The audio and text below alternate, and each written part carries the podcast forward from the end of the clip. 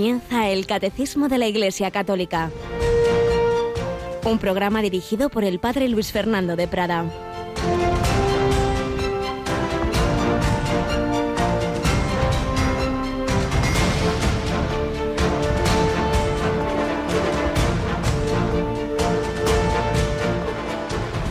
Jesús le dijo a Marta, Yo soy la resurrección y la vida. El que cree en mí, aunque haya muerto, vivirá. Y el que está vivo y cree en mí, no morirá para siempre. ¿Crees esto?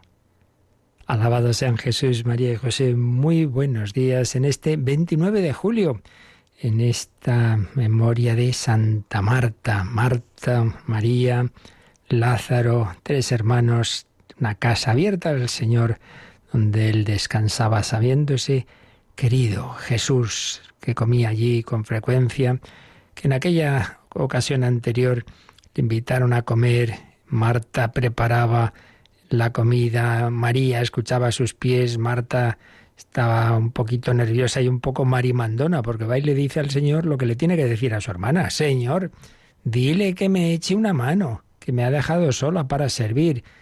Y vino esa respuesta del Señor cariñosa, pero también diciéndole que había algo que no estaba haciendo bien. Marta, Marta, andas inquieta, inquieta y preocupada con muchas cosas y solo una es necesaria. Y esa es la que ha escogido tu hermana María, la parte mejor, y no le será quitada. No, no, no es que no haya que hacer el bien, que no haya que servir, si no sirve no hay comida.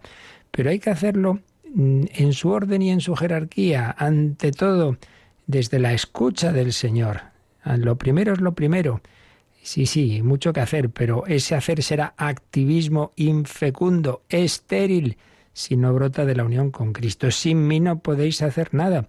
Si el sarmiento está separado de, la cepa, pues nada, se acabará secando. Una mano puede no escribir lo que el artista, lo que el, el literato tiene en la mente por dos razones. Una, porque se ha quedado paralizada, ciertamente, pero otra, porque tenga un temblor, una enfermedad que le impida escribir de la manera en que transmita el pensamiento a la escritura. Bueno, pues lo primero es la persona que no, no, no se mueve, que es vaga, digamos, que no hace lo que, lo que el Señor quiere moverla. Pero la segunda es el que hace lo que no tiene que hacer, el que hace muchas, muchas cosas, muchas cosas, pero no porque Dios lo haya dicho, sino porque necesita. Son personas activistas y se sienten bien haciendo y tal. Bueno, pero ¿y quién te ha dicho que hagas eso? Marta, Marta, andas inquieta y nerviosa, pero poco a poco el Señor la fue educando y al final pues tuvo esa respuesta, una de las frases más maravillosas de toda la escritura, de toda la Biblia, de todo el Nuevo Testamento, que ha dado esperanza a millones y millones y millones de personas ante el misterio de la muerte. Yo soy la resurrección y la vida, el que cree en mí, aunque haya muerto, vivirá. ¿Crees esto? Sí, Señor, lo creo. Creo que tú eres el Mesías, el Hijo de Dios, el que tenía que venir al mundo. ¿Lo crees tú? Lo creo yo. Creemos que Jesús es la resurrección y la vida, pues le pedimos, le pedimos al Señor cada día, le damos gracias por el nuevo día, le pedimos que aumente nuestra fe y que la forme. Aquí a los pies de Él también, como María de Betania a los pies de Jesús, nosotros nos ponemos a los pies del Señor que nos habla a través de la Iglesia, a través de su catecismo, a través de los santos. Y precisamente pasado mañana una festividad de otro gran santo, San Ignacio de Loyola, y en ese día un sucesor de los apóstoles va a tomar posesión de su diócesis. Rocío García, buenos días. Muy buenos días, padre. Pues sí. ¿Qué tal si nos conectamos con Jerez de la Frontera el sábado? Pues nos vamos a ir a la diócesis de Asidonia, Jerez, el sábado a las 11 de la mañana, hora peninsular española, para compartir esa celebración de la toma de posesión de Monseñor José Rico Pavés. Ahí vamos a estar en directo, no nos lo vamos a perder. Así es, pues ya lo sabéis, sábado a las 11, 10 en Canarias, ese momento tan importante siempre en que al cabo de los siglos alguien que cree, que ha dicho también a Jesús, sí, creo, creo, y quiere anunciar esa fe y quiere pastorear a esa comunidad cristiana en Jerez de la Frontera, pues lo acompañamos a don José Rico Pavés. El Espíritu Santo sigue generando santos, como en Betania, como en, en Loyola, como en, en, Perelemonial con Margarita María, de la que seguimos recogiendo ahora pinceladas de su vida.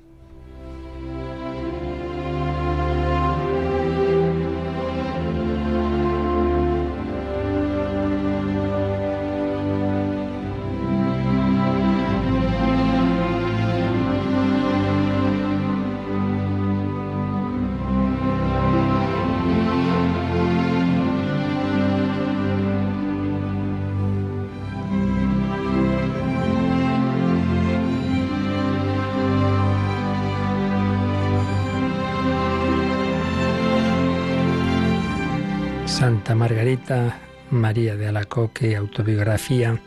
Bueno, pues estábamos recordando esos primeros pasos suyos en el monasterio de Perelemonial, cómo el Señor la iba dando esos dones que resultaron sospechosos a las superioras. Decían, esta monja recibe aquí unas gracias muy raras, a ver qué es esto. Y el Señor, que es tan humilde y tan bueno, le dijo, no te preocupes, que todo lo que recibas va a ser conforme a la regla, conforme al espíritu de esta orden. Y ya vieron que sí, que era de buen espíritu, que no eran cosas que la sacaran de la obediencia en absoluto. Y bueno, pues llega el momento de hacer esos votos, esa profesión religiosa. Escribe así, escribe así Margarita, conseguido el tan deseado bien de la santa profesión, en el día mismo que la hice, quiso mi divino maestro recibirme por esposa suya, pero de una manera que me es imposible de explicar. Solo diré que me hablaba y trataba como si estuviera en el tabor, lo cual me era más duro que la muerte, por no ver en mí semejanza alguna con mi esposo, al cual miraba desfigurado por completo y desgarrado sobre el Calvario. Creo que lo podemos entender lo que está diciendo en ese día de su profesión que viene a ser como, como una boda, porque es que quien no entiende la vida religiosa, quien no se da cuenta de que eso no es ir ahí a estar conviviendo sin más con otras personas y cumpliendo unas normas, sino que es un amor, es un encuentro, es un enamoramiento, es un seguimiento de una persona viva que es Jesucristo. Sí, y, se va uno haciendo ese noviazgo, por así decir, que, que son los, los tiempos de, de postulantado, de noviciado, y luego la boda. Y entonces dice que la trataba como si estuviera en el tabor, que quiere decir que la daba de nuevo, pues regalos espirituales, sentirse muy bien, esa alegría, ese gozo de la presencia de Cristo. Y ella decía, no, no, no, no, si yo te veo a ti, Jesús, en la pasión, te veo desfigurado, te veo flagelado, te veo crucificado, tú en oscuridad, Dios mío, Dios mío, porque me has abandonado, y yo aquí con estos consuelos. Fijaos, ¿eh? como nosotros solemos decir al revés, Señor, dame, dame, dame consuelo, es que estoy muy seco. Y Margarita le parecía que le daba demasiado. Pero él me dijo, que le dijo Jesús, déjame hacer cada cosa a su tiempo.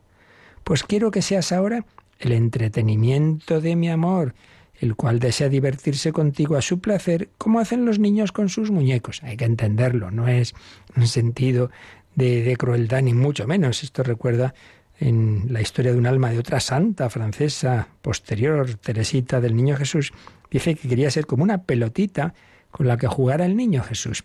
Es en este sentido de, mira, tú fíjate, déjame hacer. Ahora te quiero dar estos regalos, estos consuelos, pues será porque te viene bien, ¿no? Y ya llegará el otro, ya llegará. Ya llegarán los momentos de oscuridad. Pues claro que llegaron. El Señor sabe más, no nos hagamos aquí los listos de, de cómo tiene el Señor que llevar nuestra vida.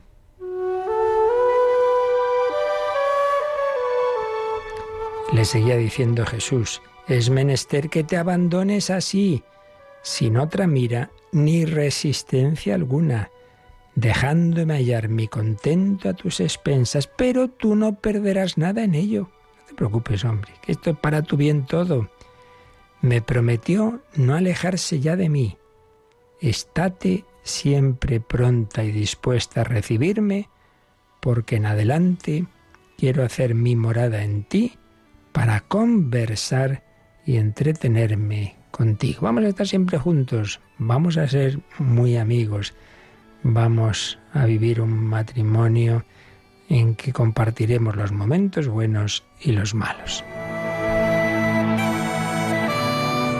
Y desde este momento me favoreció con su divina presencia de un modo que yo no había experimentado todavía, pues nunca había recibido una gracia tan grande, a juzgar por los efectos obrados continuamente en mí. Desde este día le veía, le sentía cerca de mí, le oía mucho mejor que con los sentidos corporales, mediante los cuales habría podido distraerme para apartarme de él. Pero a esto yo no podía poner obstáculo, al no tener en ello ninguna participación. ¿Veis?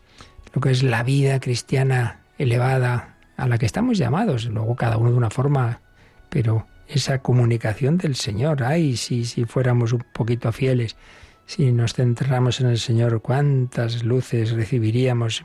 En cambio, cuántas veces estamos como tan separados y tan lejos del Señor. Me infundió un anonadamiento tan profundo que de repente me sentí súbitamente como caída y perdida en el abismo de mi nada, del que no he podido salir después por respeto y homenaje a esta infinita grandeza, ante la cual quería estar siempre postrada con el rostro en tierra o de rodillas. También muy importante, ¿no? Que todas esas luces ella no la hacían pensar, ay, qué buena que soy. No, no, no. El Señor la hacía experimentar que todo era gracia suya, que ella es nada por sí misma. Claro que sí, sin mí no podéis hacer nada.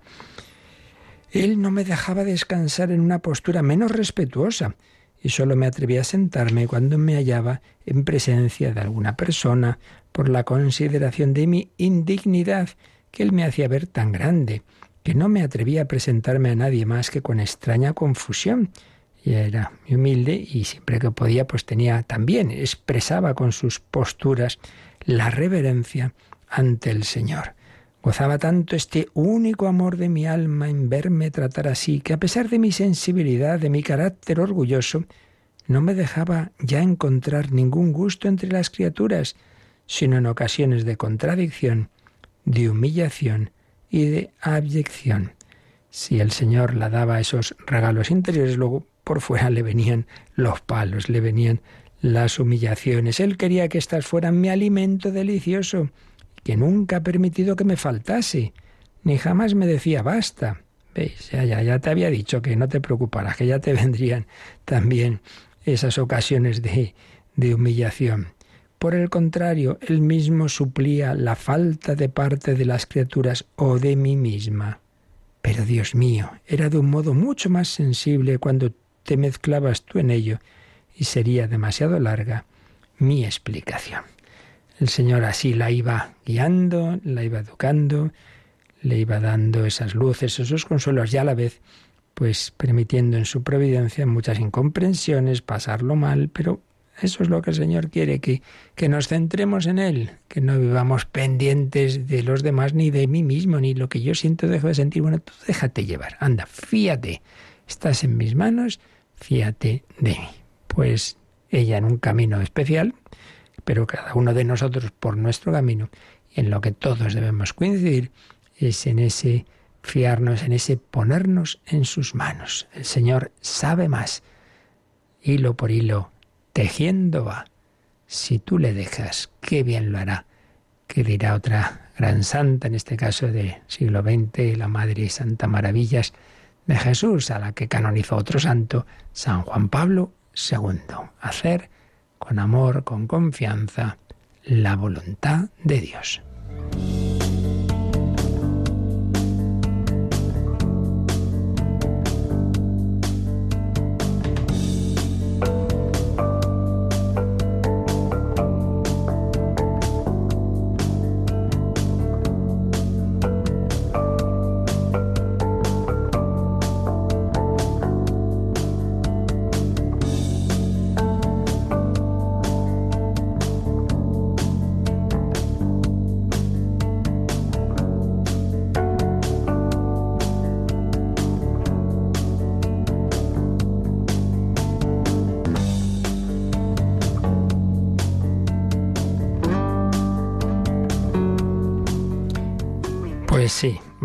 María tenía ese trato tan vivo, tan íntimo, tan personal con el Hijo de Dios hecho hombre, con Jesucristo, el cual le daba esas gracias especiales, pero por supuesto el camino ordinario y principal por donde se le comunicaba era la liturgia, era ante todo la Eucaristía, era la Santa Misa, la confesión, etc.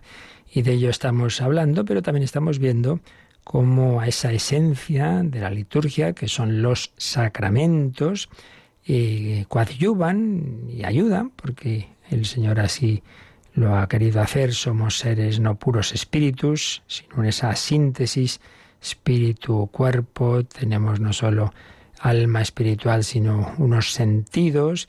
Tenemos toda una psicología humana y por eso, pues nos entra también la revelación de Dios a través de los sentidos por el arte. No solo son ideas, no solo son palabras, sino también son gestos, son realidades materiales que Dios usa en los sacramentos, es la música de la que hemos hablado los días pasados y son las imágenes de las que comenzábamos a hablar ayer.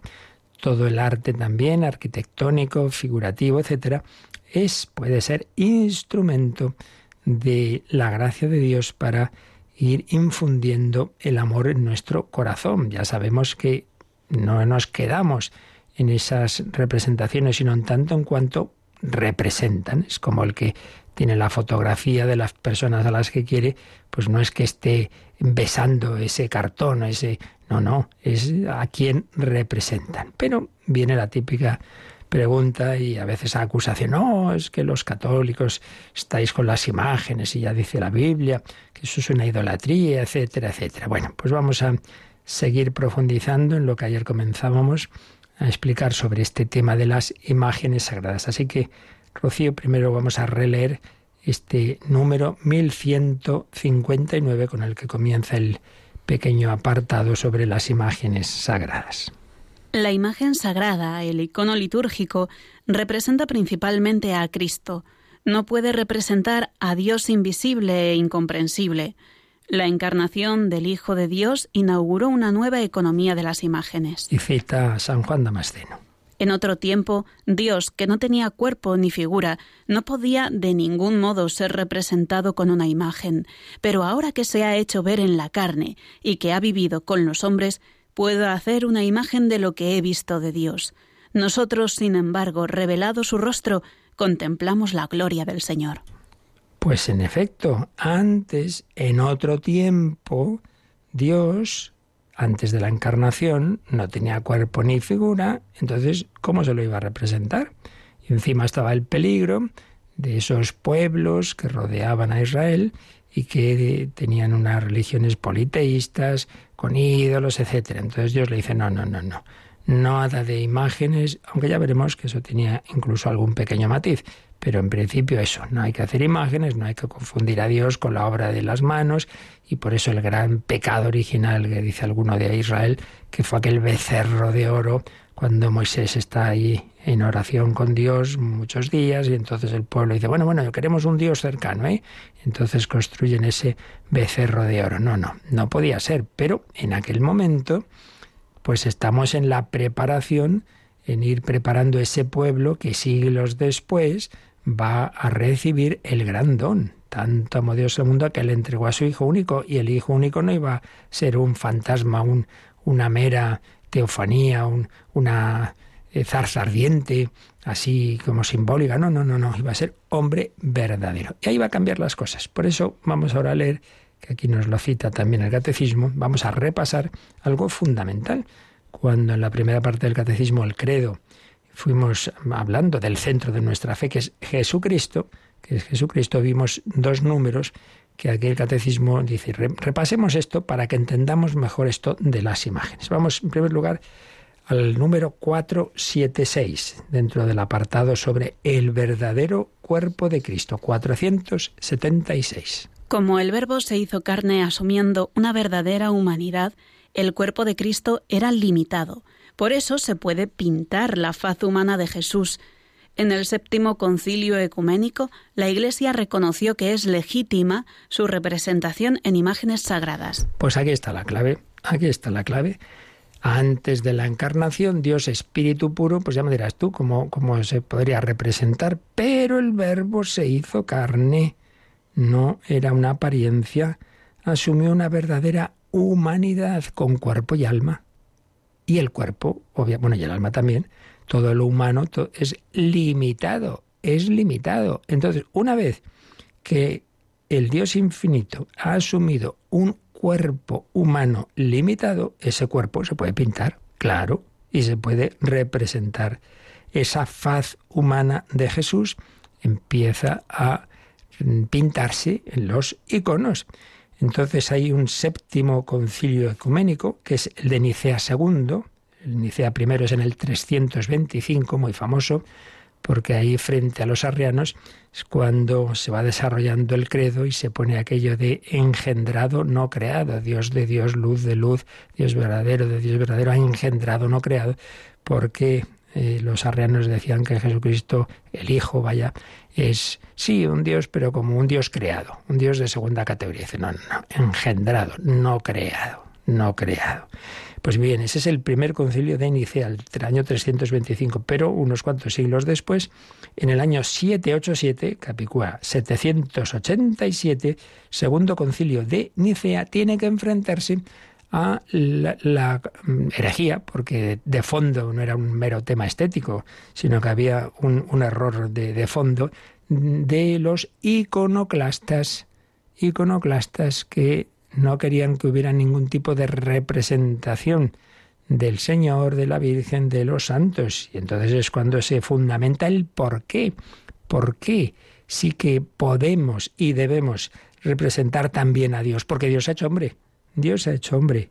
Entonces la Iglesia reconoció que es legítima su representación en imágenes sagradas. Por tanto, si os viene alguien, normalmente testigos de Jehová o así, oh, mira que la Biblia dice, sí, sí, claro, la Biblia dice a los israelitas en el siglo XV antes de Cristo, ¿eh?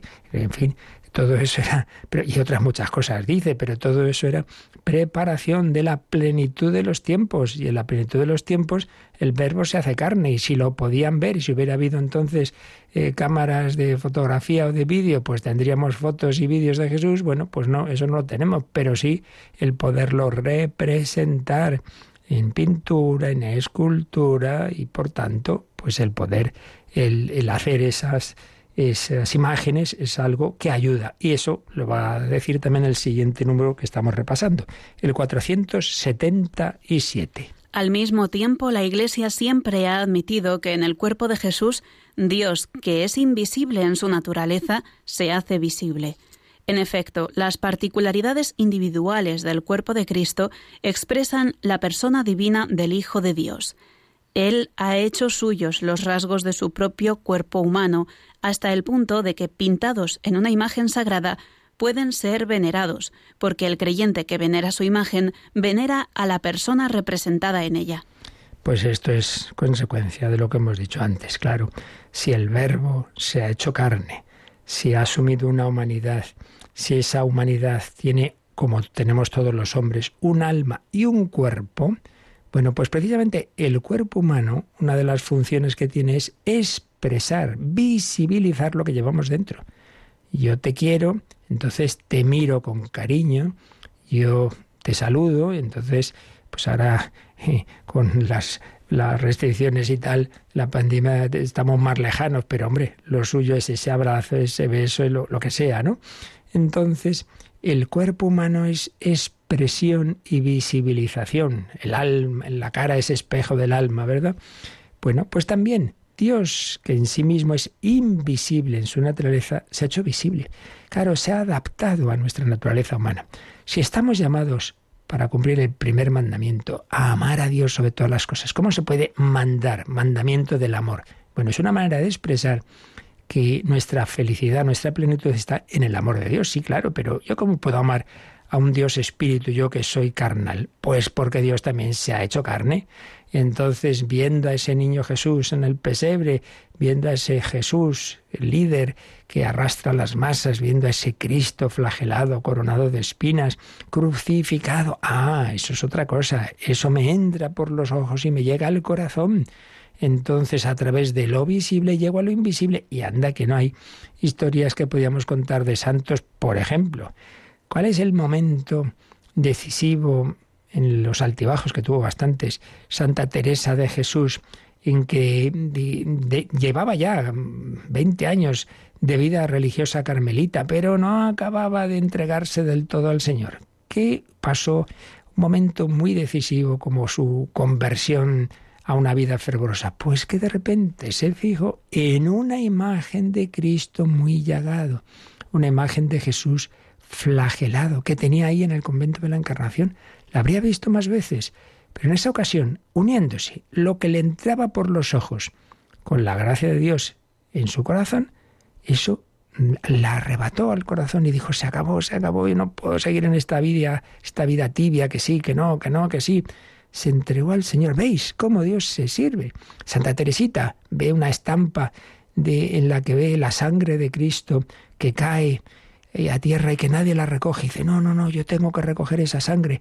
Podríamos seguir con infinidad de ejemplos de santos que han amado profundamente al Señor y a los que les ha ayudado mucho, les ha hecho mucho bien una imagen. Pues claro, pues claro, porque no somos ángeles, no somos espíritus puros, necesitamos eh, esa sensibilización y Dios que lo sabe muy bien porque nos ha creado Él, pues se ha adaptado a nuestra forma de ser. Y entonces podemos descubrir con Santa Teresa que para llegar a Dios hay que ir por la humanidad de Cristo. Claro, para eso se ha hecho carne. Yo soy el camino, el camino, la verdad y la vida. Para llegar a la verdad y la vida divina tienes que ir por el camino humano, por el camino humano. Pues vamos a darle gracias al Señor esa belleza infinita de Dios ha hecho hermosura humana en Jesucristo. precisamente hijas y discípulas de Santa Teresa Carmelitas cantan a este Señor, a esta hermosura infinita de Cristo. Hagámoslo también nosotros en nuestro corazón.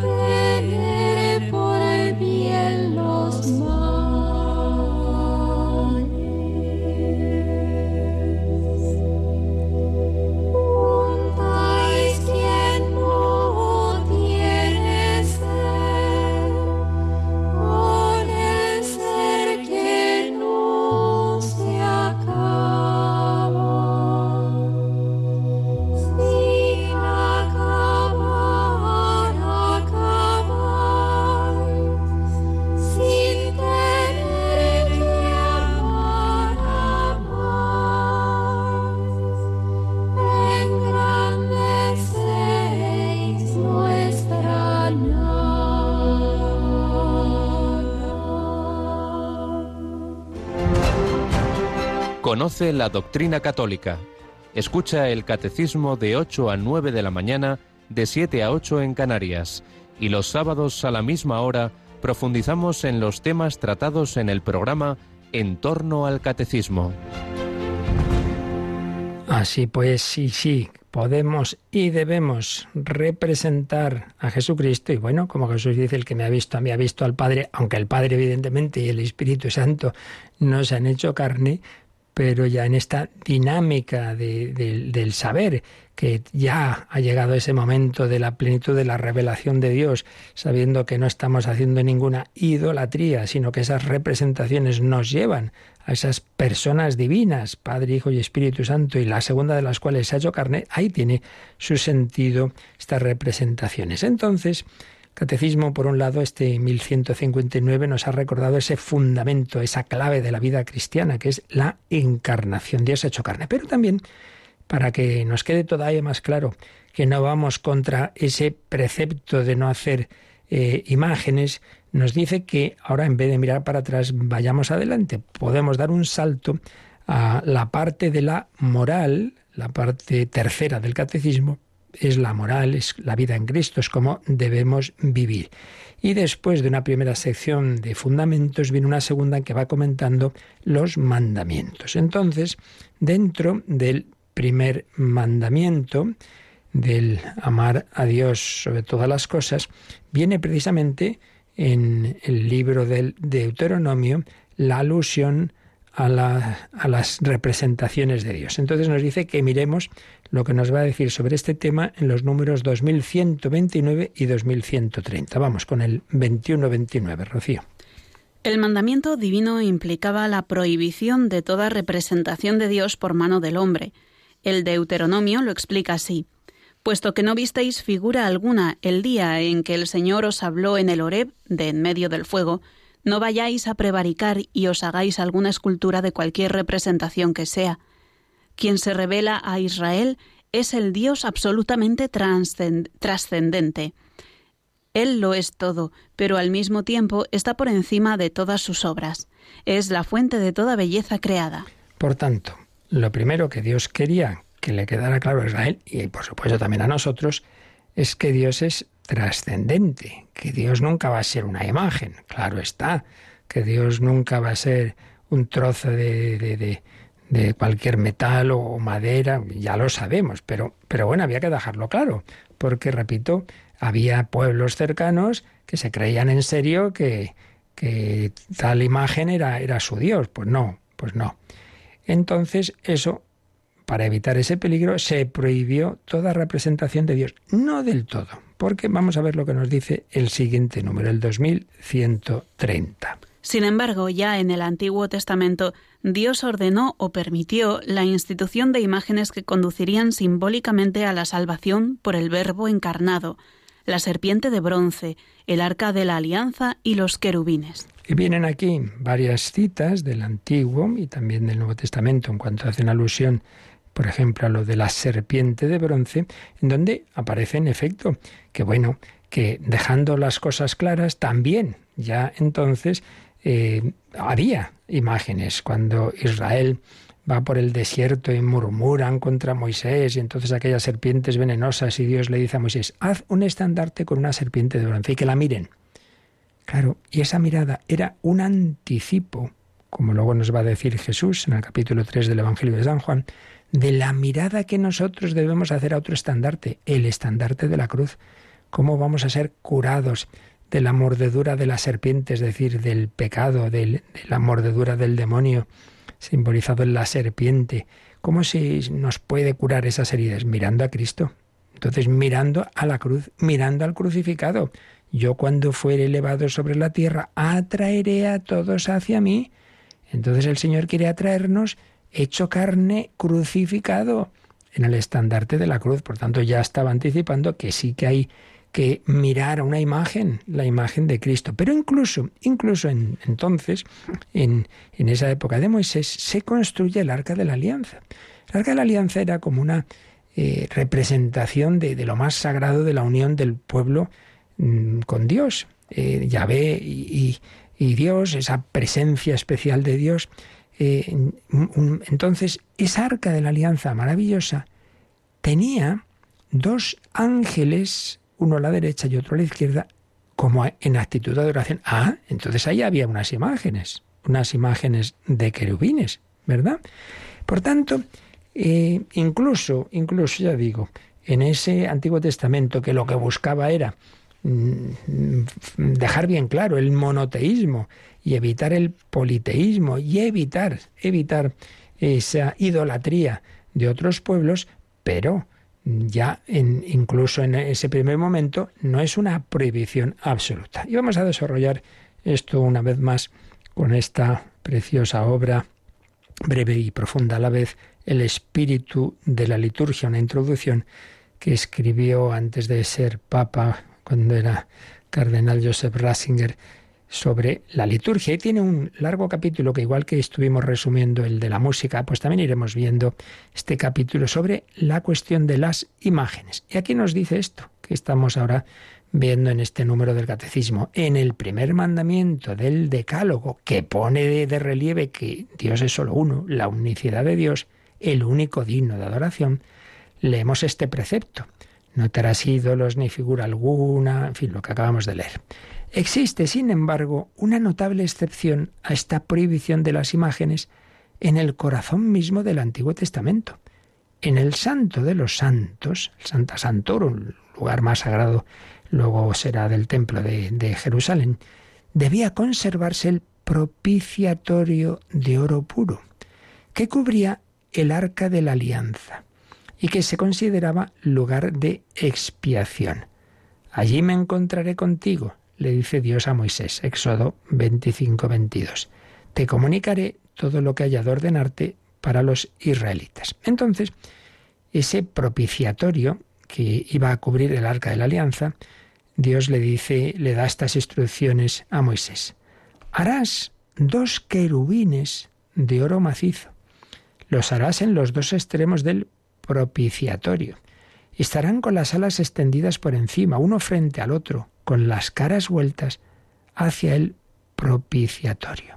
Entonces, explicaba el cardenal Ratzinger, los seres misteriosos que cubren y custodian el lugar de la revelación divina pueden ser representados precisamente para ocultar el misterio de la presencia de Dios.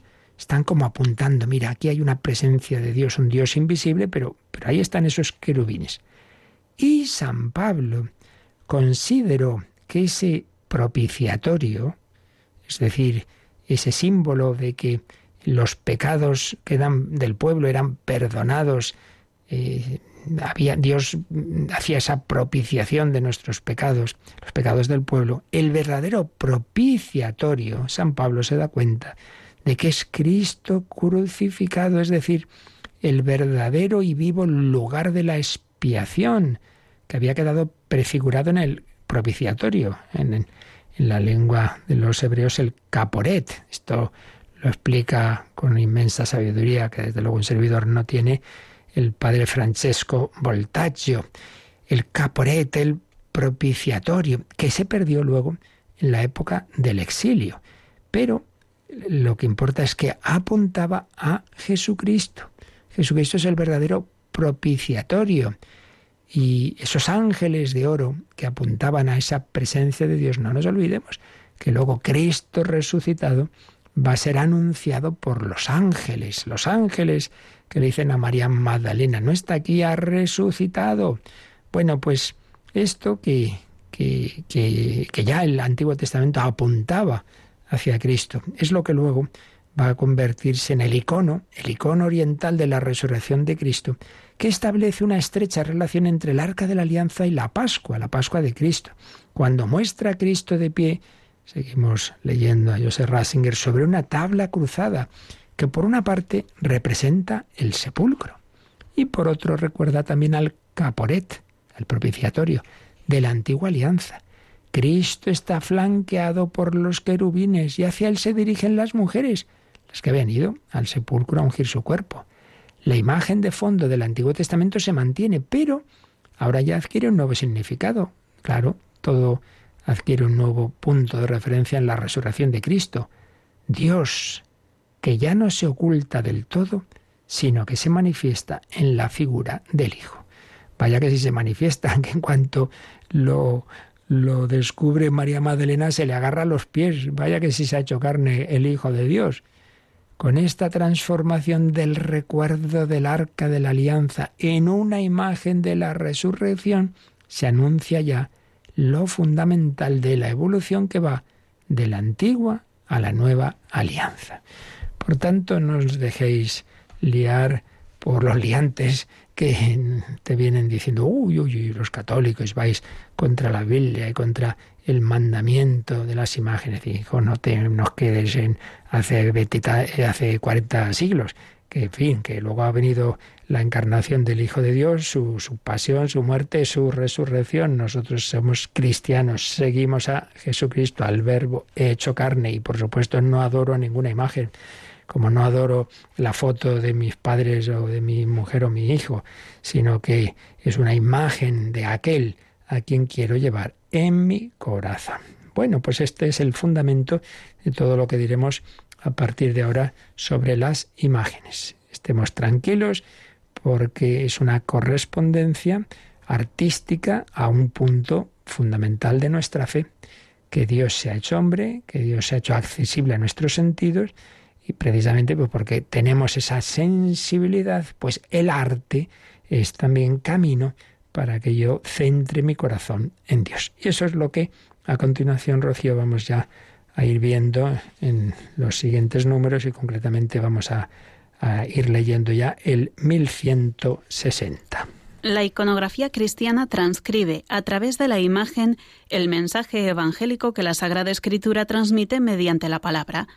Imagen y palabra se esclarecen mutuamente. Y viene una cita de ese concilio que hemos dicho antes, séptimo concilio ecuménico, que fue el segundo concilio de Nicea, que es el que, como señalaba, trató este tema a fondo, pues cuando estaba esa lucha de los iconoclastas. Leemos un párrafo de ese concilio.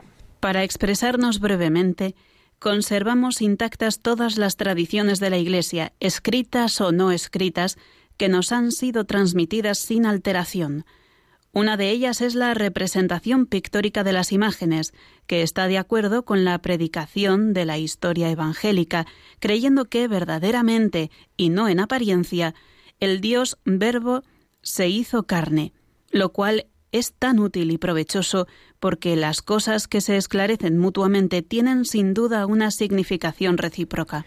Pues así es, y es que, claro, el catolicismo es la verdad es sinfónica, que decía von Baltasar, pues porque es verdadero. La verdad tiene armonía entre todos sus aspectos. Entonces, la correspondencia de ese punto central de nuestra fe, que es la encarnación, la correspondencia en la piedad, en la liturgia, es esto, que, que, que se puede y se debe representar eh, a través del arte lo que nos transmiten las palabras escritas en la escritura, en la Sagrada Escritura y concretamente en el Nuevo Testamento, donde tenemos desde esa, ese niño que está en el seno de la Virgen María, ese niño que nace en Belén, anda que no hay ha habido desde entonces millones y millones y millones de representaciones del niño Jesús, de los nacimientos, del portal de Belén, de la Virgen, de San José y todo lo que se ha ido poniendo en los Belenes. Nadie dirá que no amaba a Cristo y no a una imagen sin más, sino verdaderamente a Cristo, San Francisco de Asís. Bueno, pues San Francisco de Asís es el que inicia los Belenes. Pues por algo será, ¿no? Que él ya vio que eso era muy bueno para, para alimentar nuestro amor. No, no se quedaba, ya se entiende, en la imagen, no se quedaba en aquellos eh, mm, seres vivientes que, que hubo en ese primer nacimiento de Grezzo. No, no, él iba a Jesús, pero, pero somos seres corporales y las cosas nos entran así, por los ojos, por los oídos, igual que decíamos con la música. Y anda que no ha habido miles de millones de representaciones de las escenas de Cristo, de toda su vida, eh, toda su vida, o un poquito de la vida oculta, poco sabemos, y mucho de la vida pública, pues las diversas escenas que nos cuentan los evangelios, y no nos olvidemos que esto ha sido y es providencial, especialmente teniendo en cuenta pues bueno, que ahora la mayor parte de las naciones desarrolladas, todo el mundo, casi todo el mundo sabe leer, pero todavía hay sitios que no. Y en el pasado muchísimas personas analfabetas. ¿Y dónde leían las escenas del Evangelio? Pues en todas las eh, representaciones de las iglesias, de las catedrales, en los cuadros, en las esculturas. Tú fíjate ese pórtico de la gloria de la Catedral de Santiago y tantas otras representaciones. Pues qué maravilla. Por eso nos ha dicho este número 1160 que la iconografía cristiana transcribe mediante la imagen el mensaje evangélico, ese mismo mensaje que la Sagrada Escritura transmite mediante la palabra, pues luego la iconografía lo transmite mediante la imagen. Y es que imagen y palabra se esclarecen mutuamente, mutuamente.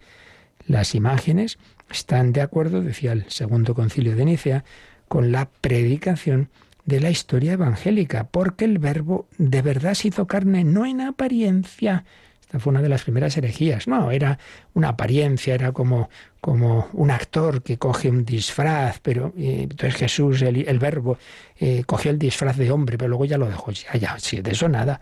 Se hizo hombre de verdad y para siempre, y para siempre. Y por tanto, siempre el camino será ese. Y por eso cuando a Santa Teresa le propusieron falsas místicas de, bueno, esto de las imágenes de Cristo, esto de la humanidad, que esto es solo un poquito para los principiantes, ¿no?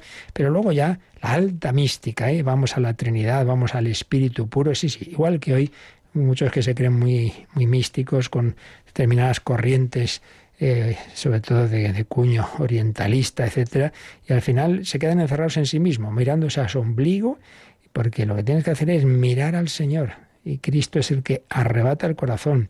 Ese Cristo nacido en Belén, ese Cristo eh, crucificado y resucitado. Y por eso, pues enseguida el cristianismo empezó a representar. Y esto está ya, pero vamos, desde el primer momento y concretamente en las catacumbas.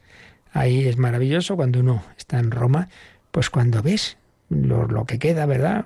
Que habría mucho más pero descubres esas primeras representaciones bajo persecución, pero como ya se hacían representaciones. Y por cierto, volviendo a la obra del entonces cardenal Ratzinger, nos señalaba que en realidad el, judaísmo pues fue, como ya hemos visto que ya estaba anticipado en el Antiguo Testamento, no fue radical en este tema de las imágenes hasta el siglo III o IV después de Cristo.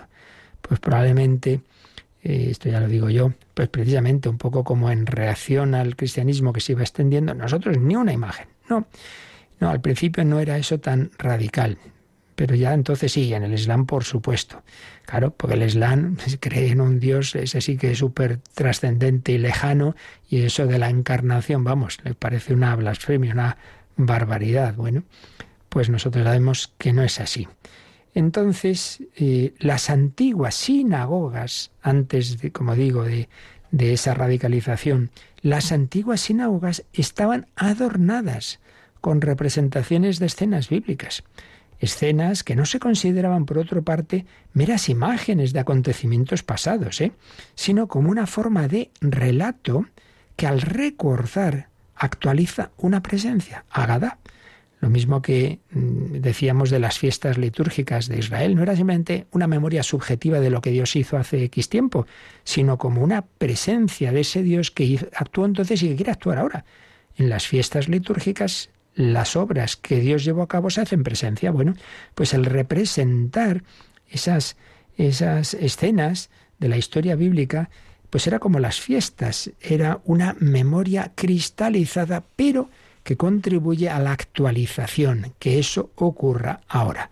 Así que eso ya venía en, el, en, ese mundo judío, que luego ya pues fueron prescindiendo de las imágenes. Las imágenes cristianas, que nos encontramos ya en las catacumbas, como os decía, hacen suyo el canon, en buena parte el canon de imágenes creado en la sinagoga, pero claro, dándole una nueva forma de presencia. Por ejemplo, acontecimientos del Antiguo Testamento como el arca de Noé o el paso del Mar Rojo, el sacrificio de Isaac o aquella comida a esos tres misteriosos personajes que invita a Abraham, pues todo eso se va, a ver en, función de Cristo. El arca de Noé va a ser la iglesia que nos salva del diluvio universal, de la corrupción del pecado, el paso del Mar Rojo, símbolo del bautismo, el sacrificio que al final no se realiza de Isaac porque realmente anticipaba el sacrificio de Cristo, la invitación a aquella comida pues va a ser la Eucaristía, los jóvenes en el horno encendido, Daniel en el foso de los leones, pues de la alabanza al Señor, etcétera, etcétera, etcétera. Es Cristo con sus sacramentos quien está en camino a través de los tiempos y nosotros somos incorporados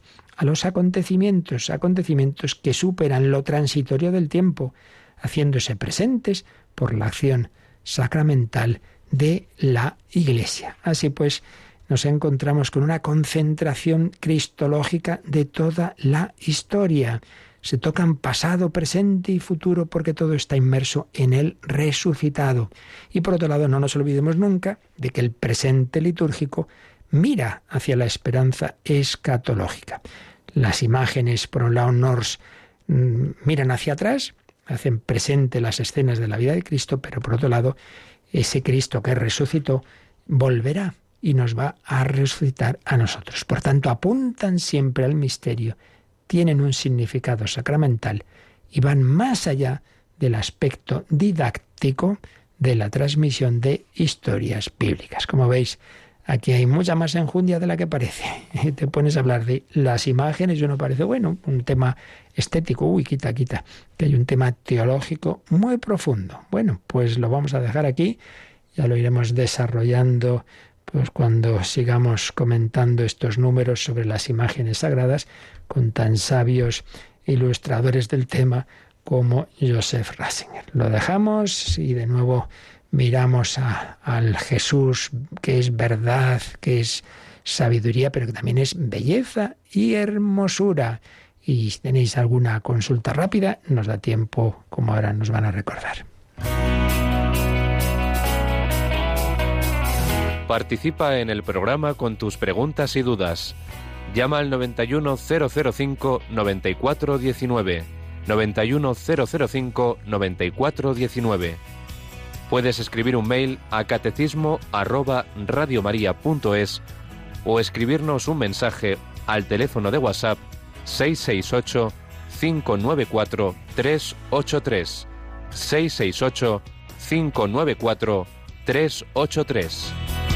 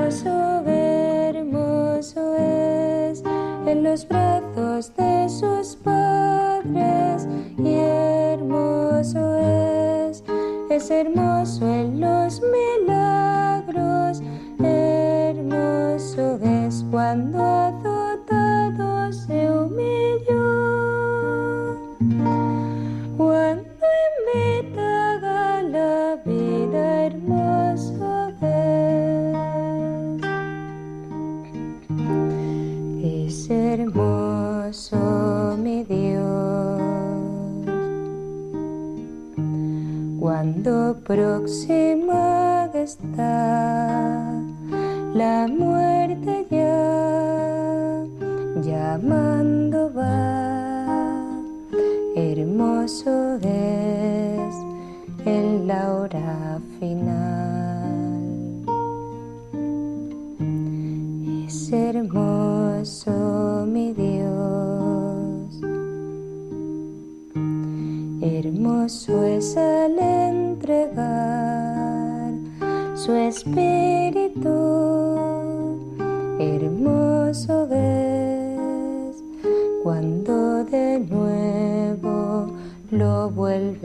tomar. Hermoso es en la cruz y es hermoso en el sepulcro. Hermoso es, es hermoso en el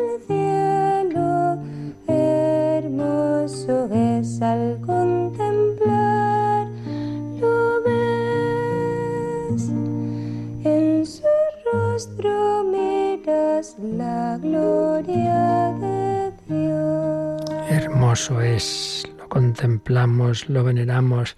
Nos preguntan, ¿la misma relación de las representaciones de Cristo se aplica a María y a los santos? Sí, el siguiente número que veremos, el 1161, dice que todos los signos de la celebración litúrgica hacen referencia a Cristo y también las imágenes de la Santísima Madre de Dios y de los santos, porque significan a Cristo. Entonces, hay que decir dos cosas a este respecto. Por un lado, Pues lo mismo que hemos dicho de Cristo, que la imagen no nos quedamos en la imagen, sino en la persona la que representa la Virgen y los santos. Pero hay que añadir otra cosa, claro, que así como el culto a Cristo es culto de latría, porque es Dios, Dios hecho hombre, entonces, cuando Santo Tomás se postra ante esa humanidad de Cristo, ante Cristo resucitado que tiene unas llagas y dice, Señor mío y Dios mío, está adorando a Dios, a Dios hecho carne, que sigue teniendo esa humanidad.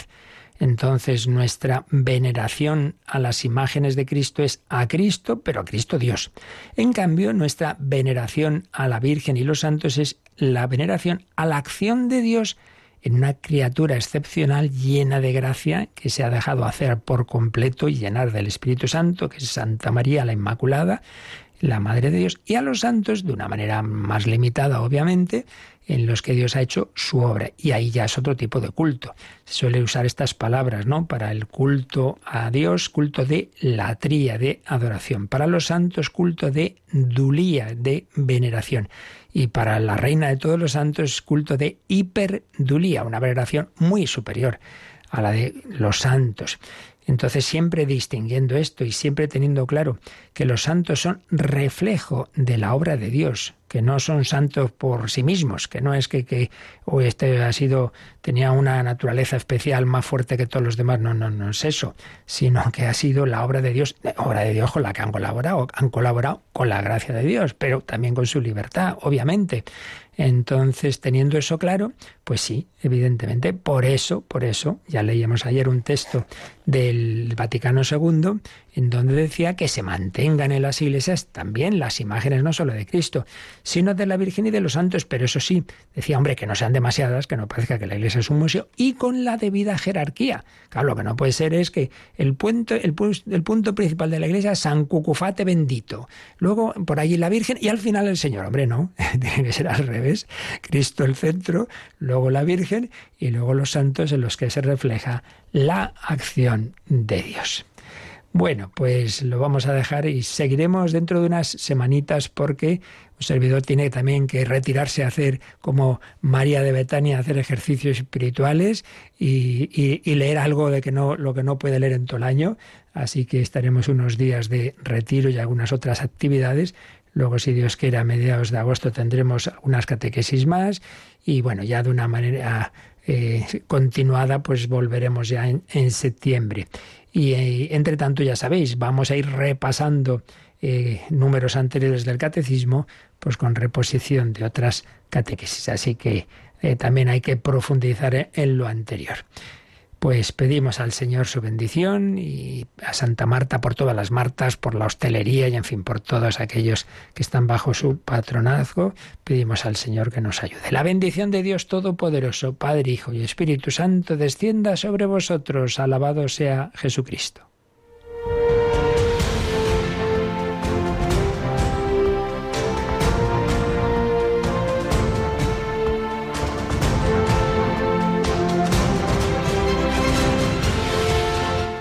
Han escuchado en Radio María el Catecismo de la Iglesia Católica.